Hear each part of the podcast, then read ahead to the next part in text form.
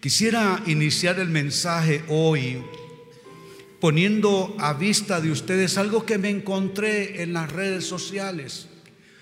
Alguien lo puso y esto tocó mi corazón. Se ven un par de manos tratando de cuidar y proteger algo que apenas está empezando a brotar en tierra. Y el pensamiento que acompañaba a la imagen es este mismo. No pienses que no pasa nada si no ves tu crecimiento. Las cosas grandes crecen en silencio. Y cerró el pensamiento recordando que este es un año de renuevos. A veces no lo vemos, pero no significa que no esté allí. Como dice el pensamiento, hay cosas que crecen en secreto, que crecen de tal manera que nuestros ojos no lo pueden ver. Yo cuando mm, leí este pensamiento no pude evitar pensar en el nacimiento de esta iglesia. Era una cosa tan, tan minúscula, casi en todos los sentidos Parecía un esfuerzo que no valía la pena hacer. Parecía un emprendimiento que, hombre, quizá no iba a fructificar, tenía como pronósticos en contra. A la vez, mientras estábamos dando esos primeros pasos, las ofertas de trabajo pastoral comenzaron a llegar hasta mí, amigos, pastores de iglesias megas que me querían en su staff para dirigir procesos de consejería o para dirigir la educación cristiana de iglesias multitudinarias en otros países. Y aquello comparado con esos inicios que estábamos teniendo, parecía que aquello era mejor. Pero a veces así nos pasa a los humanos eh, nuestra percepción no, no, no está alineada con la palabra de Dios y nosotros creemos que entre más se note algo, como que está indicando mayor bendición y entre menos aquello parece ser que, hombre, será que el Señor no está en ello. Pero mire el pensamiento, las cosas grandes crecen en silencio. Pues al, al encontrarme esto en las redes, decidí, esto está muy bien para un mensaje. Y precisamente tomando de este pensamiento, nuestro tema de mensaje en esta noche se titula para ustedes, si no ves tus renuevos, no pienses que no pasa nada. No pienses que no pasa nada, porque las cosas grandes crecen en silencio. Y quiero iniciar citando un texto que, que lo prueba de manera sobrada. No es algo que vamos a tratar de retorcer para que encaje dentro de este orden de ideas, no es un texto que de manera elocuente nos dice que si no lo ves, no pienses que no está pasando nada, porque quizás tú no lo ves, pero hay algo que está en movimiento por parte de Dios, hay algo que está germinando más allá de tus capacidades visuales o perceptivas. El texto se encuentra en el Evangelio de Marcos, capítulo 4, versos 26 al 29 lo leo para ustedes, dice así. Decía además, así es el reino de Dios. Amados, cuando la Biblia dice el reino de Dios es, es para nosotros. Es la constitución de la república nuestra. Porque nosotros, además de ser hondureños, tenemos una doble ciudadanía. Somos ciudadanos del reino de Dios. Nacimos aquí, pero tenemos otra ciudadanía. Y nos vamos a ir de aquí algún día. Y allá nadie envejece, nadie se muere. Va a ser formidable. Nadie trabaja allá. Nadie tiene que luchar. Yo me imagino que va a ser una cosa eh, maravillosa en verdad. Pues cuando leemos en las escrituras, el reino de Dios es, tiene que ser para nosotros. Así es que dice el texto, así es el reino de Dios, como cuando un hombre echa semilla en la tierra. Escuchen esto, y duerme y se levanta de noche y de día. ¿Saben qué define este verso 27? La vida humana. Más tarde, en unas horas, nos acostamos. Confío que todos puedan dormir bien. Ya a cierta edad, María Sánchez, Marta Zárate, no les estoy diciendo viejas, pero a cierta edad nosotros ya un poco más grandes de edad, como que no se duerme tan rápido uno. Pero bueno, el único que no se ha acostado y está dormido es Francisco Mejía. No, ese se duerme sentado todavía. Sí, sí, no, yo le admiro esa parte. Pero bueno, dice, duerme, se levanta de noche, de día, es la vida humana transcurriendo. Y noten, y la semilla brota, y destaco para ustedes lo siguiente, y crece sin que Él sepa cómo. Tengo algo que decirte en esta noche. Dios no te lo va a explicar todo el tiempo. Hay cosas que Él nos explica por su gracia y anticipamos cómo se van a resolver y anticipamos cómo las cosas van a cambiar o cómo vamos a lograr una meta o alcanzar un propósito, pero Dios no te lo cuenta todo. Hay cosas que no vas a saber cómo van a pasar pero escucha esto, pero van a pasar. De hecho, están pasando ya, sin que tú y yo lo advirtamos. Hay cosas que te van a bendecir dentro de tres meses y tú no lo ves ahora, pero ya está pasando. Tú no lo ves, pero ya está pasando. Por eso decimos que esto es un año de renuevo. Yo no necesito que Dios me convenza. Yo no necesito que Dios me lo explique todo, porque yo sé que hay cosas que crecen sin que yo sepa cómo. Hay cosas que crecerán sin que tú sepas cómo. Es aquella aquella parte milagrosa que de pronto para nosotros es un misterio, cómo Dios nos bendice a nuestras espaldas, cómo Dios nos bendice a ojos cerrados nosotros. Esta noche, mientras estés durmiendo, hay algo que va a estar pasando espiritualmente en la raíz de tu proyecto de vida, en tu escenario de vida. Habrá tierra que estará removiéndose esta noche. Tú estarás acostado, tú estarás dormido, dormida, pero hay cosas que van a estar pasando sin que tú sepas cómo. Y sigue diciendo el texto, verso 28, porque de suyo lleva fruto la tierra. Esto es, poderoso, de suyo. Sabe, yo no sé cómo la gente te ha calificado a ti. Hay gente que nos trata diferente en términos de valor, del valor que tenemos. Y hay gente que quizá te ha dicho que tú no produces nada bueno que tú no tienes nada bueno ni que ofrecer, ni que dar, ni que germinar, ni nada, que tú estás fundido, que tú estás acabado. Eso es lo que gente puede poner en tu mente. Y sabes, debes tener el cuidado de que no todo lo que la gente piense y no todo lo que la gente diga de ti, tú te tienes que quedar con eso. Saben, yo yo no he sido afecto a las redes sociales porque corre mucha basura por esa cañería. Pero últimamente soy facebookero, sí. Sí, últimamente me hice facebookero buscando a mis pastores las fotitos que ponen de las iglesias y que están predicando el domingo. Bueno, soy facebookero ahora. Y sabe, veo cómo gente dice cosas muy malas de su prójimo. Y cómo se, se ensucian el nombre, la credibilidad, el buen testimonio de las personas, porque esa cosa es como una válvula abierta y ahí corre de todo. Ahí te pueden bendecir te pueden maldecir 70 veces. ¿A dónde quiero llegar?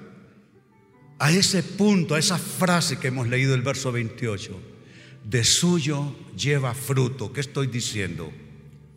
Tú no eres lo que los demás opinan de ti. Tú no eres lo que los demás dicen de ti.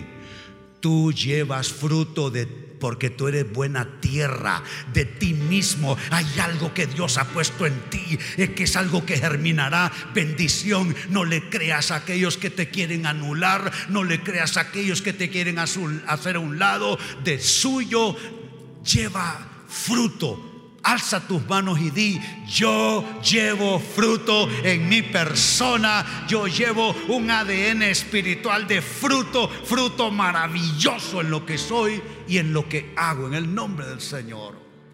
Dice, de suyo lleva fruto la tierra. Primero hierba. La hierba como que no vale nada, ¿no es cierto? Algunos de nosotros quisiéramos ser Grama San Agustín. Ahí se llama, ¿sí?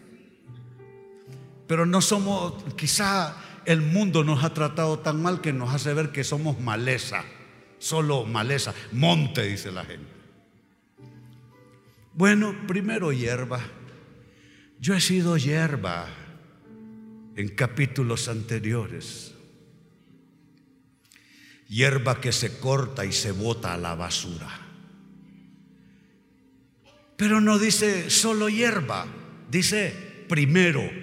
Y si hay primero es porque hay segundo. Dice primero hierba y luego qué? Espiga y después grano lleno en la espiga. Verso 29, y cuando el fruto está maduro, enseguida se mete la hoz porque la ciega ha llegado. Yo no sé si tú solo te sientes pura hierba ahora, pero de esa hierba vendrá la espiga, vendrá el grano, vendrá la cosecha. ¿Cuántos están listos a encontrar, a recibir, a preñarse con el fruto y la cosecha de Dios? Claro que sí. Y noten esas palabras. Vamos a repetirlas, un poco de ejercicio. Hierba, pero hierba. No, no, no hierba. ¿eh? Aclaramos. Aclaramos por si hay alguno que es de los años 60 y 70. ¿Qué 60 y 70? Ahora todo el mundo, medicinal, recreativa, dicen. Cuando yo era joven no metían preso a uno, ahora es recreativa. Bueno, están locos los que legislan con el amable permiso de los demás. ¿eh? Así es que decimos, hierba. Si ustedes comieran de repetir, no comen no comen hoy, sí. Decimos hierba, espiga, grano lleno, fruto maduro, ciega. De nuevo, suena bien. Hierba, espiga, grano lleno, fruto maduro ciega. Aleluya. Son los procesos de Dios en nuestras vidas. Así que tranquilo, tranquila, tú no lo ves, pero algo está pasando. Algo está pasando. Paco no lo ves, pero algo está pasando. Carlos no lo ves, pero algo está pasando. Estamos aquí haciendo una inversión del reino de Dios en nuestras vidas. Estamos aquí y aquí no vinimos a perder el tiempo mientras estamos aquí en comunión con lo eterno, algo está pasando allá afuera, en nuestros centros de trabajo, en nuestros esfuerzos de vida, en nuestra familia, en nuestros asuntos, en nuestros proyectos. Pregunto, ¿cuántos saben? No digo cuántos creen, ¿cuántos saben que algo está pasando? Yo sé que algo está pasando. Lo sé porque lo sé, porque lo sé. Ahora bien, ¿Y cómo es ese proceso de crecimiento en el Señor? Ese proceso que no vemos en muchos casos, pero el que no lo veamos no significa que no esté pasando. ¿Cómo es el proceso de crecimiento en el Señor? Tengo apenas tres respuestas en esta hora, todas acompañadas por la palabra de Dios, por el escrito está. ¿Cómo vemos el proceso de crecimiento? Número uno, generalmente comienza con una palabra. Una palabra tal como se originó todo según la Biblia. Cuando tú recibes una palabra, hay algo poderoso que se ha implantado en tu persona. Sabe, yo escuché una palabra y yo no comprendí qué era aquello. Les he contado cómo yo quería hacer de esta iglesia, quería ponerle iglesia el buen pastor, o quería ponerle iglesia, no sé, eh, alguno de esos nombres típicamente usados para iglesia. Pero en mi oído espiritual oí que se decía internacional, internacional, internacional. Pero yo quería iglesia, el buen pastor, eh, me, gustó ese, ese nombre de iglesia, es el que más me gustaba internacional. Fue la palabra que se implantó en mi espíritu y luego aquello tomó forma, Centro Cristiano Internacional. Todo comienza con una palabra, que puede ser una palabra del escrito está, que te hable a tu corazón, porque la Biblia hay textos que van a saltar a tus ojos, que tú dices, ¿qué es esto? Dios me está hablando. Es, así como la Biblia se vuelve un libro vivo que tú lees un texto que quizá para los demás no significó gran cosa, pero a ti te habló de tu situación, a ti te abrió una puerta y te rompió un candado que te estaba estorbando. O una palabra que alguien te dé, solo que tiene que ser una palabra profética de verdad. Y aclaro, porque yo he recibido palabras que me dicen en el nombre del Señor, pero yo sé que solo son los buenos deseos de la persona. Y los buenos deseos, aún en el nombre del Señor, eso no son una palabra profética. Eso solo es un buen deseo.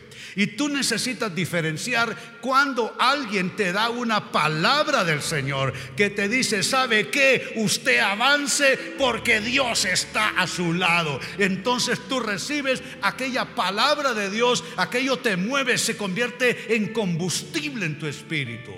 No un buen deseo. No un buen deseo. Cuando alguien te dé un buen deseo y tú digas, aquí no hay esto, no, pero le agradezco hermano, le agradezco hermana, pero tú sabes que no es una palabra. Cuando es una palabra, marca tu destino. Cuando es una palabra, hace un giro en tu caminar. Eso es una palabra que recibes, no un buen deseo solamente.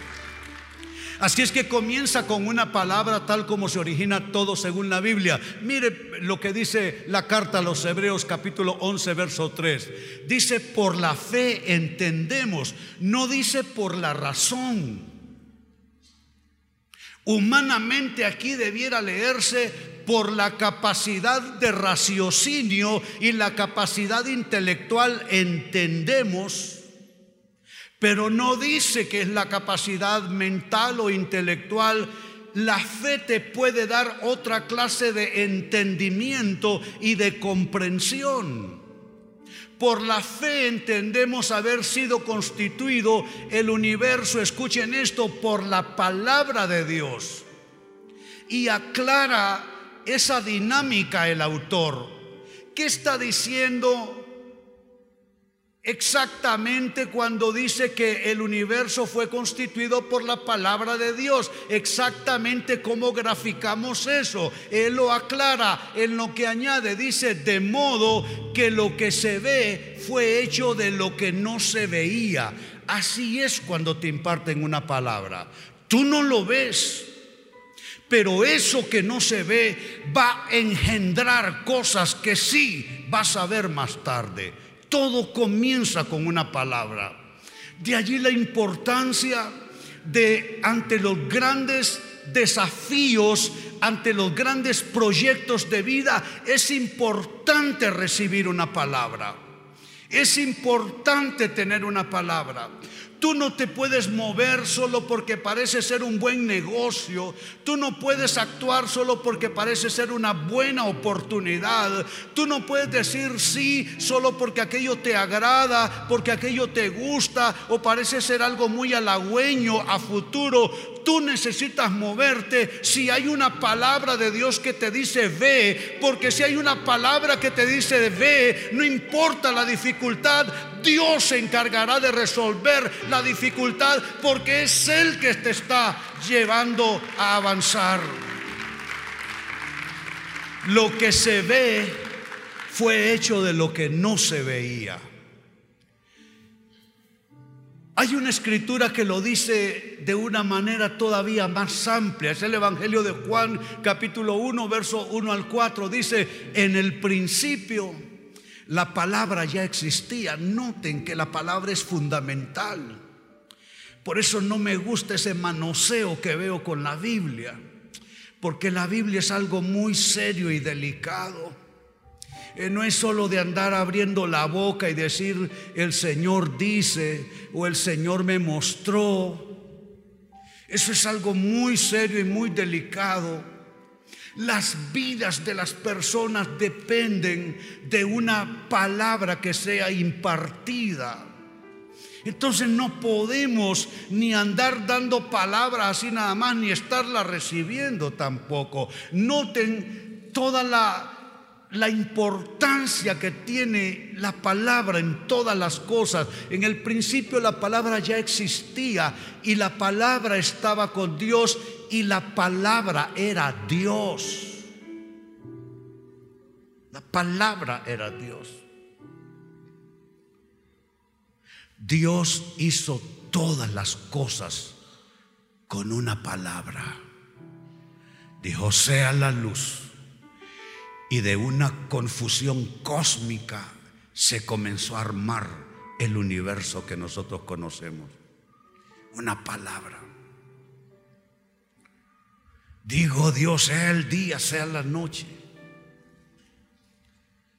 Existía la palabra y el que es la palabra existía en el principio con Dios.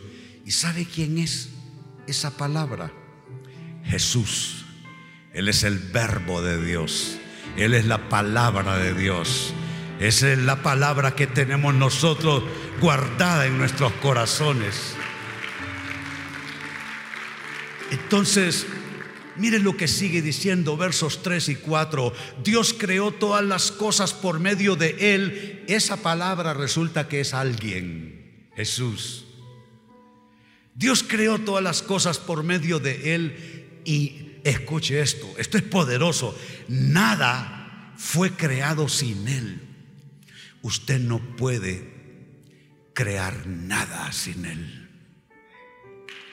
Nada sin Él. Usted va a poner un negocio, usted tiene que asociarse con Él. Usted está buscando pareja sentimental, usted tiene que asociarse con él. Usted va a hacer un cambio en, en, el curso de su vida, usted tiene que asociarse con él, porque escúchelo de nuevo, Nada fue creado sin Él. Necesitamos a Jesús, la palabra en nuestros asuntos, en nuestros temas de vida, en nuestras decisiones. No me diga que tiene amistades que le pueden favorecer y le pueden facilitar algo. Eso no importa ni vale nada. Hábleme si Jesús le dijo, ve. Hábleme si Jesús le dijo, muévete. Él le dijo a Pedro, camina sobre las aguas. Y ante la palabra de Jesús, Pedro puso el pie en el agua como quien lo pone en sólido piso, en sólido suelo. Porque cuando es Él que te dice que vas, no habrá adversidad, no habrá dificultad, no habrá nada que se te ponga en tu paso que te va a estorbar. Porque es la palabra que está impartiéndose y moviéndose en tu vida. La palabra le dio vida a todo lo creado. Y su vida trajo luz a todos nosotros. Es la doble dimensión Jesús como la palabra y el verbo de Dios. Y también la palabra que se imparte a nuestras vidas para escribir una historia. Entonces, primera respuesta, ¿cuál es el proceso de crecimiento en el Señor? Dijimos, todo comienza con una palabra tal como todo se origina según la Biblia.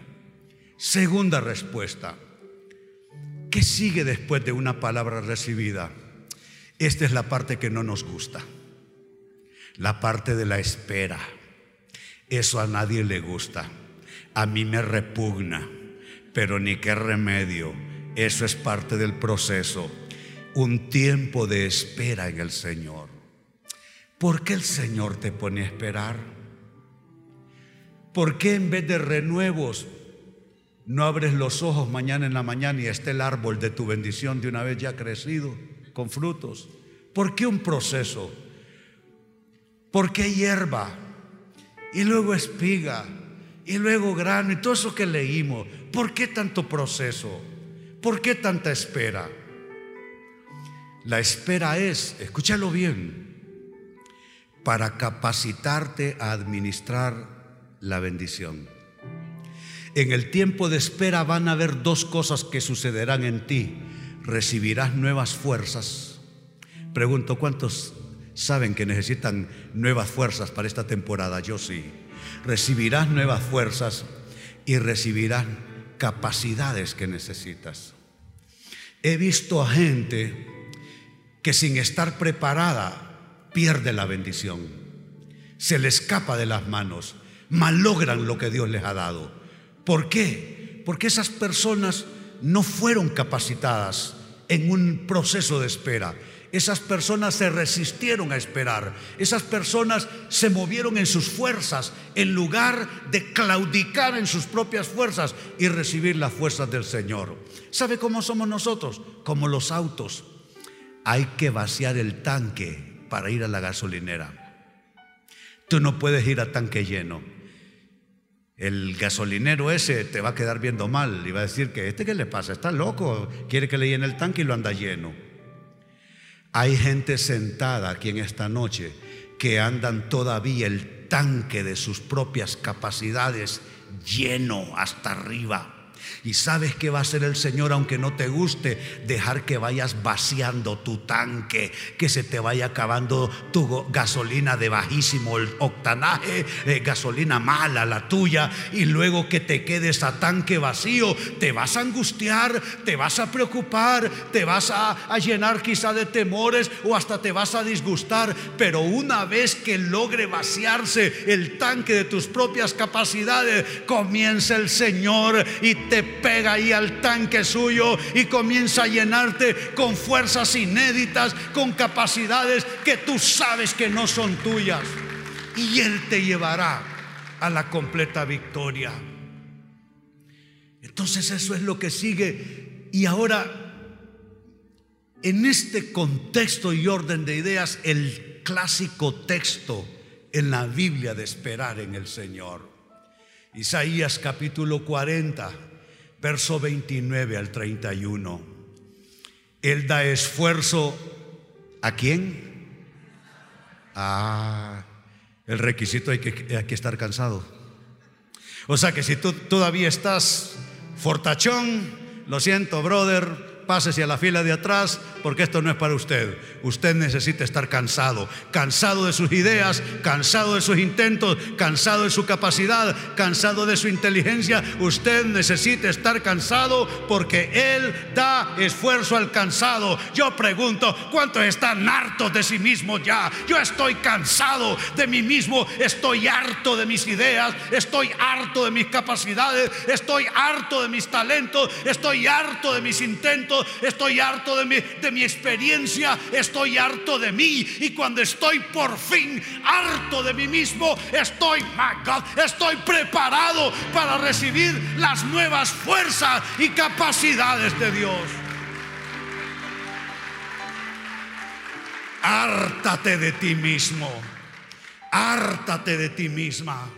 Él da esfuerzo alcanzado y multiplica las fuerzas. ¿Cuántos quieren fuerzas multiplicadas? Vamos a ver si califican. Al que no tiene ningunas. ¿Estás todavía tratando de demostrar quién eres tú? ¿Estás todavía tratando de demostrar cuánto talento tú tienes? ¿Qué capacidades tienes tú? ¿Cómo tú superas a otros? Mientras estás entretenido demostrando tus propias fuerzas, Dios no te va a multiplicar nada. Lo único que se te van a multiplicar son los dolores de cabeza, las frustraciones y los fracasos. Por lo que estamos leyendo, Él multiplica las fuerzas al que no tiene ningunas. Algunos de nosotros hemos llorado y hemos dicho, ya no puedo más. Cuando tú llegas a ese punto del ya no puedo más, no creas que es un punto de quiebre para fracaso y para derrota. Sí es un punto de quiebre, pero para abrirte a que Dios multiplique las fuerzas que tú ya no tienes contigo. Y ahora nos comparan los muchachos se fatigan y se cansan, Dios mío. Yo cuando era joven podía predicar cinco veces una detrás de la otra. Recuerdo una vez que me invitaron a la frater, allá en Guatemala, la fraternidad cristiana, y me dice Jorge, lo único que eran cinco cultos. Le dije, démosle, brother. Y prediqué cinco cultos. Una ocasión, Misael Argeñal, antes de tener su auditorio grande, estaba allá en un lugarcito, en una esquina. Hombre, si cabían 300 es lo que cabían allí. Me dice, brother, pero son, son cinco cultos. Yo le dije, démosle. Ahora, si vengo a las 11, no vengo a las 6. si vengo a las seis, no vengo a las once. Pero saben, no importa. Aquí se nos está comparando con gente que en su, eh, en su juventud tienen fuerzas que algunos de nosotros ya no tenemos. Dice los muchachos con todo se fatigan y se cansan y los jóvenes flaquean y caen. Y es cierto, yo he visto unas criaturas de 30 años, estos desarmados frente a la vida. Unos muchachitos de 40 años me dicen que están viejos. Vos estás viejo, Leo. Si no estoy ni viejo yo. Aquí el único viejo es Francisco Mejía, pero aparte de todos somos hipotones. Y tienen 40 y ya, se sienten viejos. Los jóvenes flaquean y caen definitivamente. Pero lo que viene es para nosotros, el verso 31. Pero ¿quiénes? ¿Quiénes? ¿Quiénes? Los que esperan a Jehová tendrán nuevas fuerzas, levantarán alas como las águilas, correrán y no se fatigarán, caminarán, eh, no se cansarán, caminarán y no se fatigarán. Eso es lo nuestro. Eso es para nosotros. Entonces esperar en Dios nos conviene. No es un juego, no es una treta de Dios. Lo voy a poner a, esta señora a esperar, porque es que, no sé, la voy a poner a esperar. No, Dios no está jugando con nadie. Él te pone a esperar para que se vacíe tu tanque y se te acaben tus ideas y tus esfuerzos y todo lo tuyo. Y cuando se acabó todo lo tuyo, comienza lo de Él. Digan nuevas fuerzas. Digan, no se cansarán digan, no se fatigarán. Entonces, quizá en ese periodo intermedio estás tú. No hay nada malo pasando. Si Dios te tiene esperando, es porque te está fortaleciendo. Tú no lo ves, tú no lo sabes, pero Él te está llenando a capacidad, con su fortaleza, con una unción especial. Saben, hay unción para todo. Hay unción para los negocios. Hay unción para prosperar, para germinar las cosas. Hay unción para criar familias, criar hijos. Hay unción para relacionarse de manera saludable. Son la unción, son capacidades especiales suprahumanas más allá de lo nuestro, que vienen del Espíritu de Dios, que potencian al creyente para hacer obras extraordinarias. Es cuando gente ordinaria hace obras extraordinarias. Es cuando gente común hace cosas fuera de lo común. Es por distintos niveles de unción que Dios da a su pueblo, pero nos las da mientras estamos en ese con paz de espera, como diría mi madre. Entonces esta segunda respuesta es que esos procesos de crecimiento en el Señor primero comienzan con una palabra, luego sigue un tiempo de espera en el Señor. Y gracias a Dios no son 20 cosas. Número 3, y aquí termina la cosa, luego inicia la temporada de renuevos. No te desanimes si todavía estás en tiempo de espera. Si no ves tu crecimiento, no te desanimes. Hay cosas que crecen y no se ve cuando están creciendo. Y al final de esos procesos de espera, primero se te impartió una palabra, luego entraste en ese en ese tiempo de espera en el Señor para fortalecerte, para darte capacidades que vas a necesitar para administrar la bendición. Luego inicia la temporada de renuevos. Y este texto, nuestra última lectura, por cierto, en esta noche es extraordinario. Job, que sin discusión la pasó peor que tú y yo juntos.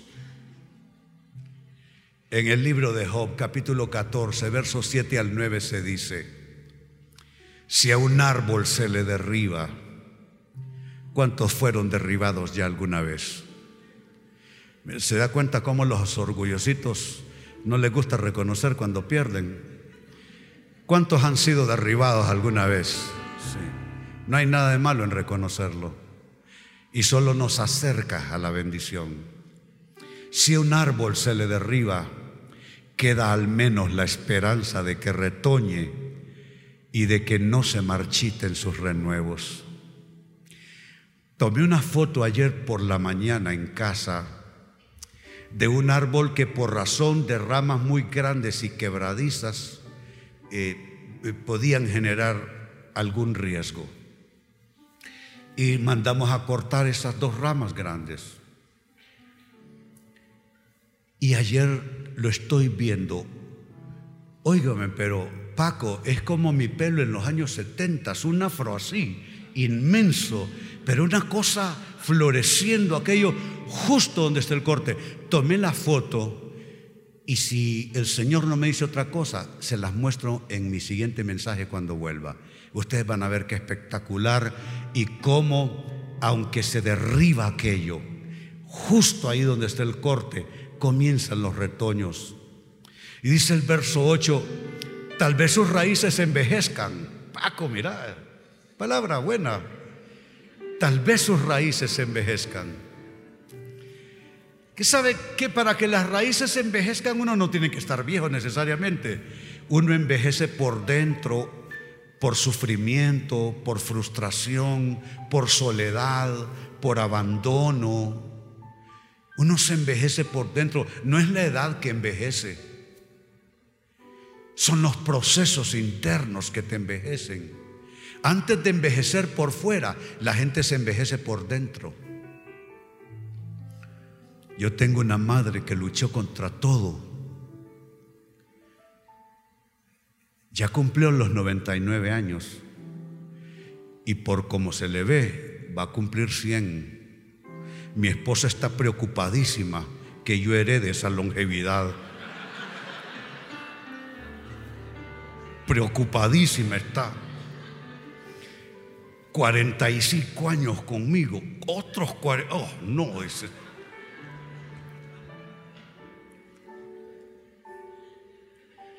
Pero lo cierto es que así pasa. Tal vez sus raíces envejezcan en la tierra y su tronco muera en su terreno.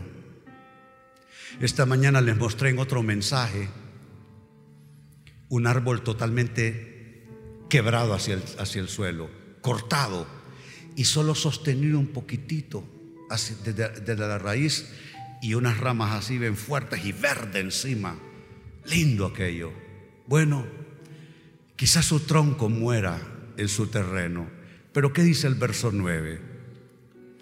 Pero al sentir el agua, alza tus manos, pero al sentir el agua, en la Biblia la palabra se compara y se simboliza en varias ocasiones con el agua. pero al sentir el agua, Hermano, hermana, esa hará la diferencia en ti. Pero al sentir el agua, eso hará una enorme diferencia. No lo que sufriste, no lo que te dijeron, pero al sentir el agua, florecerá. Echará ramas como árbol recién plantado. ¿Cuál es tu esperanza? Sentir el agua sentir el agua. ¿A qué vienes tú aquí? A sentir el agua, que el agua te llegue hasta la raíz envejecida y cansada. Oh my God. Y al sentir el agua, tú retoñarás, tú te levantarás con poder. No importa cuántas batallas perdiste, la buena noticia es que la guerra la ganarás. Que se perdió una batalla por aquí, otra por allá. Ganarás tu guerra, ganarás tu guerra, ganarás tu guerra. Dios está contigo y el capítulo final está garantizado. Es un capítulo de bendición, de germinación, de multiplicación. Asegúrate de que tus sueños y tu proyecto de vida sea alcanzado por el agua de la palabra de Dios. Papá fue empresario desde que tuve razón y memoria. Pero papá no conoció al Señor. Y mi tío abuelo, don Enrique Peñalba, pastor de la primera iglesia de santidad, le hablaba a don Andrés contemporáneos ellos. Pero papá nunca permitió que la palabra, como el agua, tocara la raíz de su vida. Papá murió a los 56 años, un infarto se perdió la empresa, se perdió el proyecto de familia, se perdió la herencia, se perdió todo. ¿Sabe cómo se perdió la empresa? Los empleados lo demandaron en el Ministerio de Trabajo y la empresa fue subastada para pagarles a un montón de boleques que papá contrató y nadie los hubiera contratado, irresponsables. Pero ¿cuál es el fin de estas cosas? Al sentir el agua, mire, ese pero es la diferencia, pero al sentir el agua. A diferencia de papá, el agua tocó la raíz de mi vida cambió totalmente mi historia, cambió mi destino. Oiga bien, hasta enfermedades genéticamente heredadas, esas fueron quitadas de mi registro, de mi ADN, y ni yo, ni mis hijos, ni mis nietos heredaron enfermedades que fueron generacionales en mi familia. Porque al sentir el agua, todo cambia al sentir el agua hace la diferencia. Hace la diferencia. Usted asegúrese que el agua de la palabra alcance su historia, alcance sus pasos, alcance su raíz. Así es que son tres respuestas. ¿Cómo se dan esos procesos de crecimiento en el Señor? Procesos que no los vemos, pero no significa que no estén pasando. Han habido tres respuestas en esta noche. Me ayudan en multimedia. Lo primero, comienza con una palabra tal como todo se origina en la Biblia. Después de una palabra, número dos, viene un tiempo de espera en el Señor.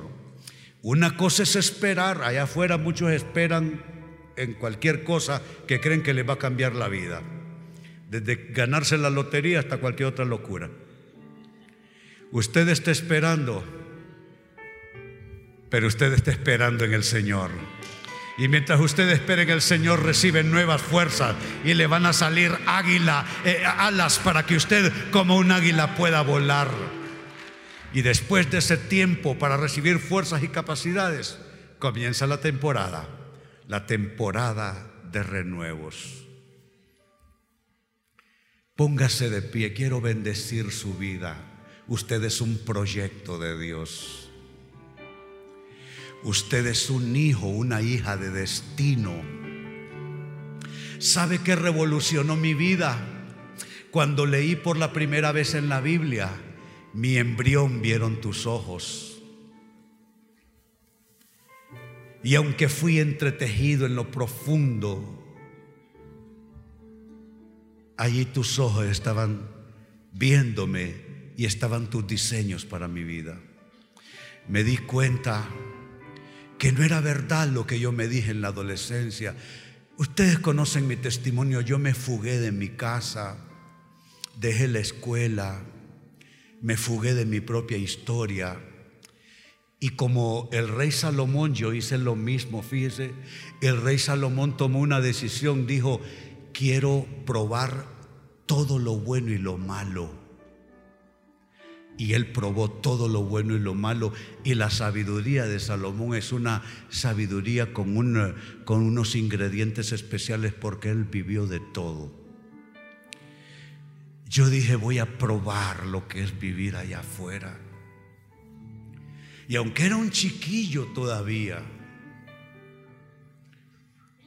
tocaba en bares, vivía en las calles literalmente rodaba por esta ciudad y por todo el país. Estuve en todas las postas, me llevaron al ejército, vendí drogas, consumí drogas, estuve en todas las postas de policía, todas, todas. Dormí en aceras, en los porches de las casas. Pero sabe, cuando Él cambia el curso que tú llevas de vida y, y de historia, el agua llegó hasta mí el agua tocó mi raíz. ¿Y sabes qué? Lo mismo está pasando contigo. No hay una diferencia entre el que habla esta noche y tú. Somos lo mismo. Somos cosa preciosa para Dios. Tú eres igualmente un proyecto de Dios. Alza tus manos. Oh Señor Jesús vengo a invocar tu nombre. Tú eres el alfa y la omega, el principio y el fin. No hay nada bueno fuera de ti. Eres la fuente de vida. Jesús bendice a aquellos que esperan en ti. Yo oro por ese hijo descarriado en esta noche, que salió vomitado de su propia historia, del hogar de papá y mamá, y que en su confusión optó por todo aquello que es destrucción. Yo oro por aquellas personas todavía en incompletamiento que todavía sienten que hay algo que falta para darles la firmeza, darles la guía correcta. Es el mapa, es la brújula, es aquello que te lleva por el destino que Dios diseñó para ti cuando estabas en condición embrionaria. Yo te bendigo desde el propósito original de Dios para ti. Quizá tus padres dijeron, queremos que sea médico o que sea abogado, y ellos eh, trabajaron y se sacrificaron para que tú fueras ese médico o ese abogado. Pero aparte de tus padres hubo una mente maestra que te diseñó con propósitos de otro tipo Pido que esa mente maestra con ese diseño más allá de lo natural y de lo humano, esos diseños comiencen a alcanzar tu vida y déjame decirte que no es tarde. No es tarde para los diseños de Dios.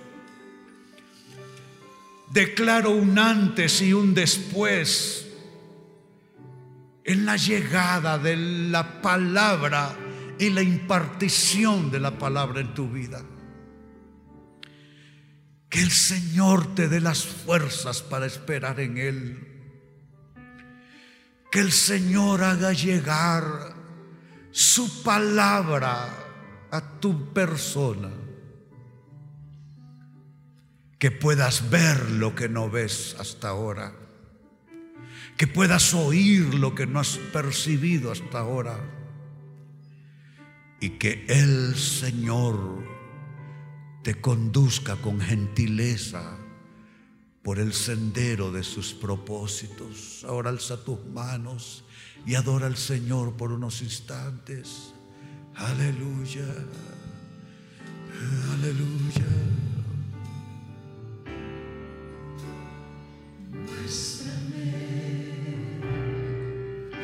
Tus caminos, oh Señor, y enséñame. Tus sendas, mi Señor, encamíname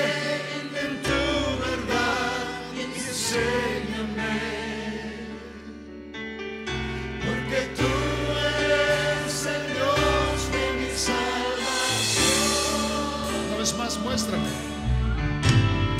Muéstrame, haz una oración. Tus caminos, oh Señor, y enséñame tus sendas, mi Señor,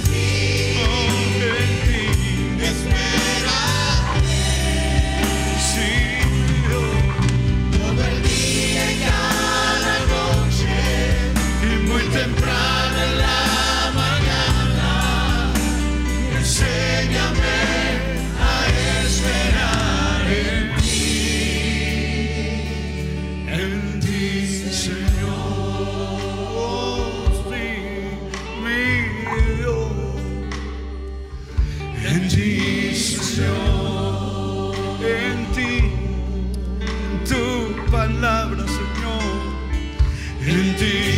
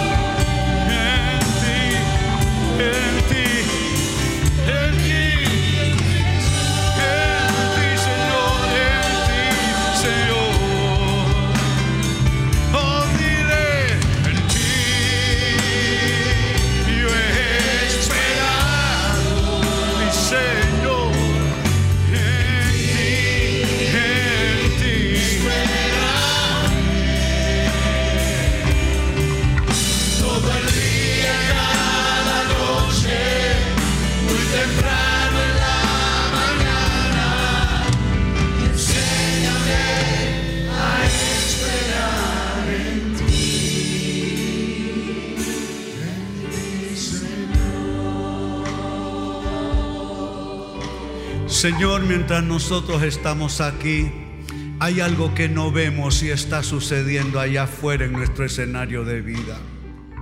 Declaro proféticamente que cosas maravillosas que no se ven están germinando ahora mismo. Hay cosas que van a cambiar, hay circunstancias que de una manera positiva pero, pero dramática a la vez van a cambiar. Hay situaciones como quien pasa de la noche al día van a cambiar en nuestras vidas y en nuestra historia. Y ahora déjame impartirte la bendición pastoral. Que el Señor esté a tu lado y te sostenga. Que fuerzas que no provienen de ti, sabiduría que no es tuya, de las fuentes de la presencia y la persona de Dios lleguen y te alcancen.